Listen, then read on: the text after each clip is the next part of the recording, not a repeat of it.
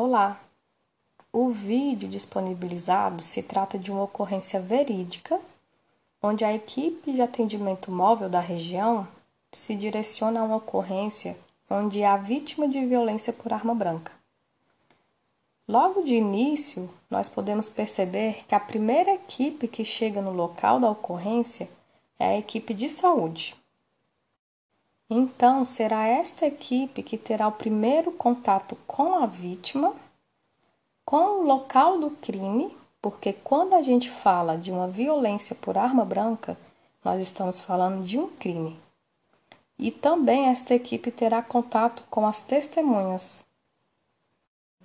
Então, em nossa legislação, quando os atendimentos de urgência e emergência requerem um suporte avançado de vida, a equipe será composta por um condutor socorrista, pelo médico e pelo enfermeiro.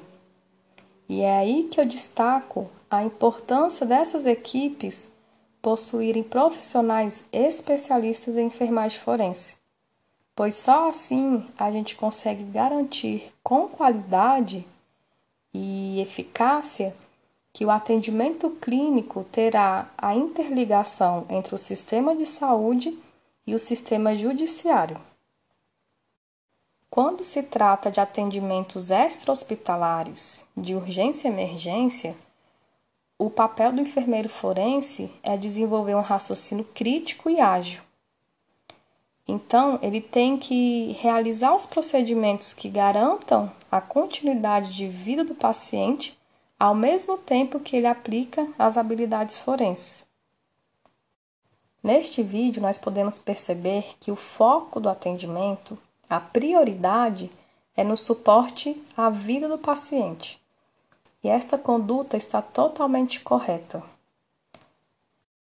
Porém, existem algumas condutas que poderiam ser realizadas é, aplicando as metodologias forenses a fim de contribuir, por exemplo, na investigação criminal.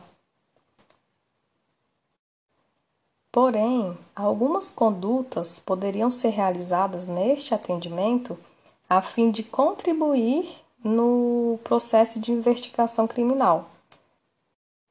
A primeira conduta seria que, no momento que o enfermeiro prestasse atendimento clínico, ele buscasse mais informações sobre o ato criminoso. Nós podemos perceber que o local possui testemunhas e possui uma vítima consciente mas a gente não sabe até qual momento essa vítima vai permanecer orientada ou até mesmo com vida.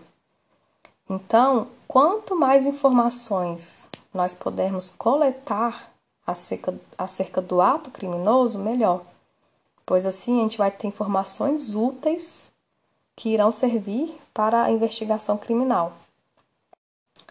Outro fato importante seria a observação do local a fim de encontrar o instrumento utilizado pelo criminoso. Então, cadê a arma do crime? Qual foi o instrumento utilizado? Realmente foi uma arma branca? Que tipo de arma branca? Será que alguma testemunha tem alguma informação sobre o criminoso, sobre a arma do crime? Então, durante o atendimento clínico, o enfermeiro forense pode estar coletando esses dados porque quanto mais dados, melhor para a investigação criminal. E vale ressaltar que o enfermeiro forense também possui competências de atuar com assistência técnica e consultoria. Então, posteriormente, ele pode até auxiliar essa vítima a buscar seus direitos, né, como vítima de violência, e até dar o seu testemunho na justiça, né, durante os julgamentos. Por fim, a outra conduta que poderia ser aplicada neste atendimento seria acerca do recorte das roupas. Neste caso, o corte deveria ser pelas costuras e longe da área de lesão. Isso ajudaria a reduzir qualquer interferência no vestígio. E após o recorte, a peça de roupa deveria ser embalada individualmente e identificada e posteriormente guardado em local seguro.